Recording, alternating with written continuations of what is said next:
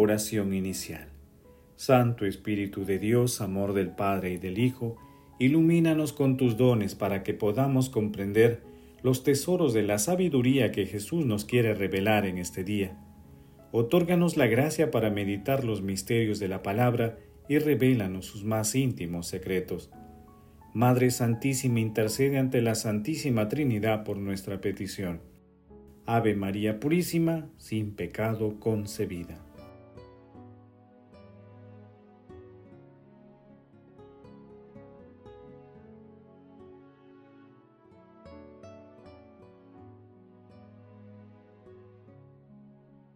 Paso 1. Lectura. Lectura del Santo Evangelio según San Juan capítulo 20 versículos del 19 al 31.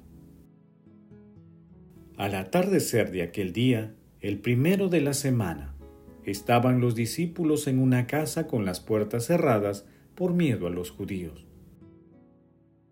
Y en esto entró Jesús, se puso en medio y les dijo, paz a ustedes y diciendo esto les enseñó las manos y el costado.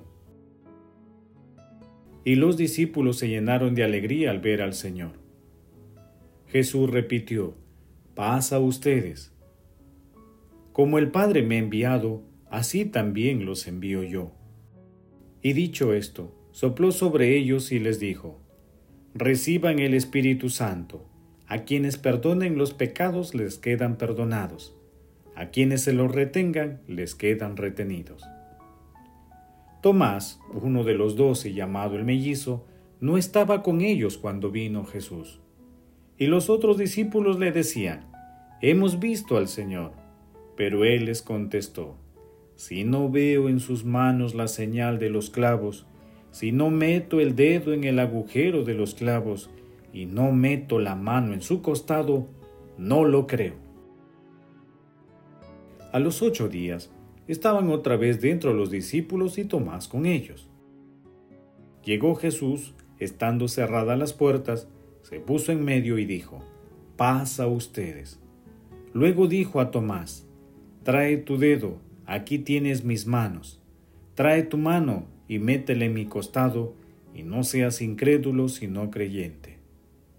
Contestó Tomás, Señor mío y Dios mío. Jesús le dijo, ¿por qué has visto, has creído? Dichosos los que crean sin haber visto.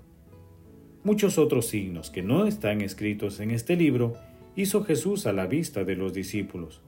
Estos se han escrito para que crean que Jesús es el Mesías, el Hijo de Dios, y para que creyendo tengan vida en su nombre. Palabra del Señor, gloria a ti Señor Jesús.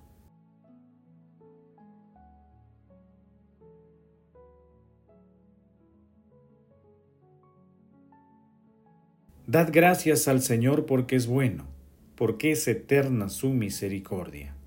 Salmo 117, versículo 1.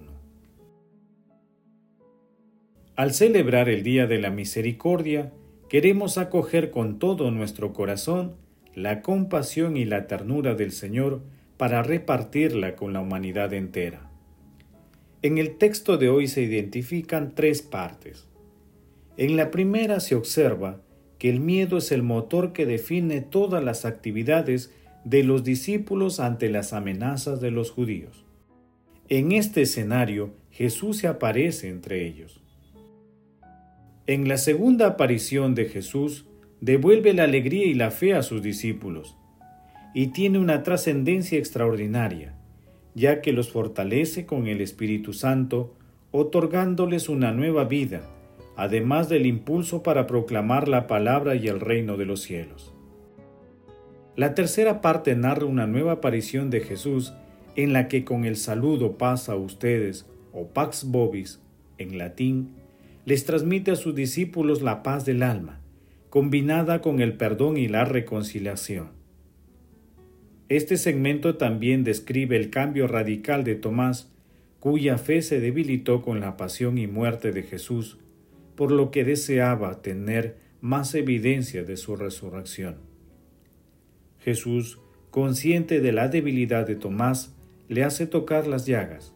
Así Tomás se dio de cara con la fe. Señor mío y Dios mío.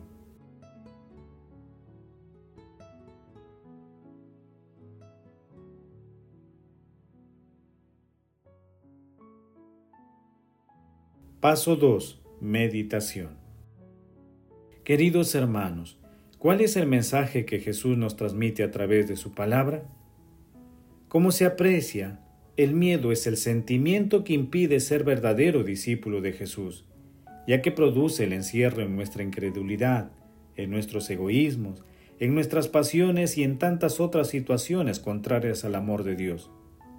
Jesús es el único capaz de liberarnos de esos miedos. Él nos devuelve la ansiada libertad a través de su paz, de la fe, de la alegría y de la misión. Además Jesús nos fortalece con el Espíritu Santo y sus maravillosos dones. Hermanos, con plena conciencia de que la acción del Espíritu Santo es más poderosa que cualquier sentimiento humano, respondamos. ¿Cuáles son los miedos que nos impiden ser discípulos del Señor? ¿Estamos dispuestos a ser guiados por el Espíritu Santo? Que estas reflexiones nos ayuden a responder como Tomás. Señor mío y Dios mío. Y que liberados de nuestros miedos, proclamemos la palabra de Dios a través de nuestras vidas, misión a la cual nos convoca nuestro Señor Jesucristo. Jesús, María y José nos ama.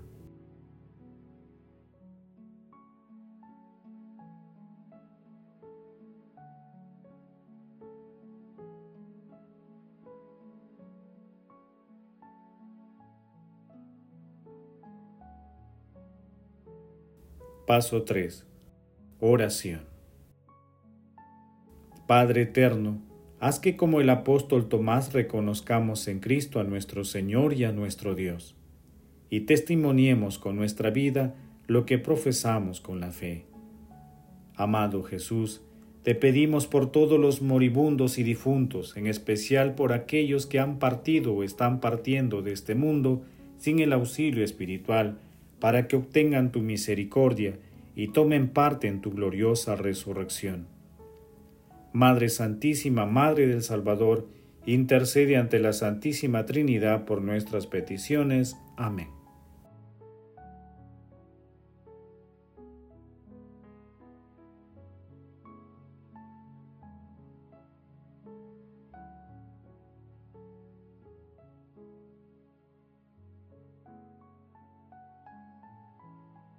Paso 4. Contemplación y acción. Queridos hermanos, contemplemos a Jesús resucitado con una homilía de San Juan Pablo II. Queremos dar gracias al Señor por su amor, que es más fuerte que la muerte y que el pecado. Ese amor se revela y se realiza como misericordia en nuestra existencia diaria e impulsa a todo hombre a tener a su vez misericordias el crucificado no es precisamente amar a Dios y amar al próximo, e incluso a los enemigos. Siguiendo el ejemplo de Jesús, el programa de vida de todo bautizado y de la iglesia entera. Con estos sentimientos, celebramos el segundo domingo de Pascua, que se llama también Domingo de la Misericordia Divina. Un día Jesús le dijo a Sor Faustina, la humanidad no encontrará paz hasta que se dirija con confianza a la misericordia divina. La misericordia divina. Este es el don pascual que la Iglesia recibe de Cristo resucitado y que ofrece la humanidad en el alba del tercer milenio. El Evangelio que acabamos de proclamar nos ayuda a captar plenamente el sentido y el valor de este don. El evangelista San Juan nos hace compartir la emoción que experimentaron los apóstoles durante el encuentro con Cristo después de su resurrección. Nuestra atención se centra en el gesto del Maestro, que transmite a los discípulos temerosos y atónitos la misión de ser ministros de la misericordia divina. Les muestra sus manos y su costado con los signos de su pasión y les comunica, como el Padre me ha enviado, así también los envío yo. Juan capítulo 20 versículo 21.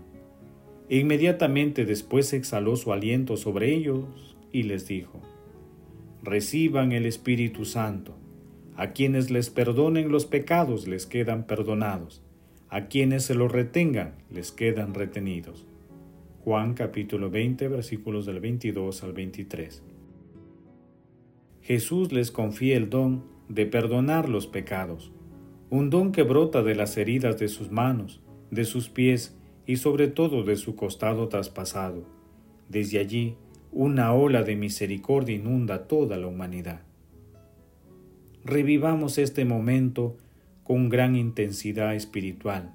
También a nosotros el Señor nos muestra hoy sus llagas gloriosas y su corazón, manantial inagotable de luz y verdad, de amor y perdón. El corazón de Cristo, su sagrado corazón, ha dado todo a los hombres, la redención, la salvación y la santificación. De ese corazón rebosante de ternura, Santa Faustina Kowalska vio salir dos haces de luz que iluminaban el mundo. Los dos rayos representan la sangre y el agua. La sangre evoca el sacrificio del Gólgota y el misterio de la Eucaristía. El agua, según la rica simbología del evangelista San Juan, alude al bautismo y al don del Espíritu Santo. A través del misterio de este corazón herido, no cesa de difundirse también entre los hombres y las mujeres de nuestra época el flujo restaurador del amor misericordioso de Dios. Quien aspira a la felicidad auténtica y duradera, solo en Él pueden encontrar su secreto. Jesús, en ti confío. Esta jaculatoria que rezan numerosos devotos expresa muy bien la actitud con la que también nosotros queremos abandonarnos con confianza en tus manos oh Señor, nuestro único Salvador. Tú ardes del deseo de ser amado y el que sintoniza con los sentimientos de tu corazón. Aprende a ser constructor de la nueva civilización del amor. Un simple acto de abandono basta para romper las barreras de la oscuridad y la tristeza, de la duda y la desesperación. Los rayos de tu misericordia divina devuelven la esperanza de modo especial al que se siente oprimido por el peso del pecado. María, Madre de Misericordia, haz que mantengamos siempre viva esta confianza en tu Hijo, nuestro Redentor. Ayúdanos también tú, Santa Faustina, y fijando nuestra débil mirada en el rostro del Salvador Divino, queremos repetir contigo. Jesús, en ti confío, hoy siempre. Amén glorifiquemos a la Santísima Trinidad con nuestras vidas.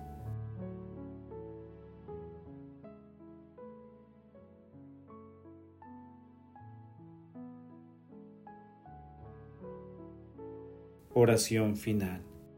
Gracias Señor Jesús porque tu palabra nos conduce por caminos de paz, amor y santidad.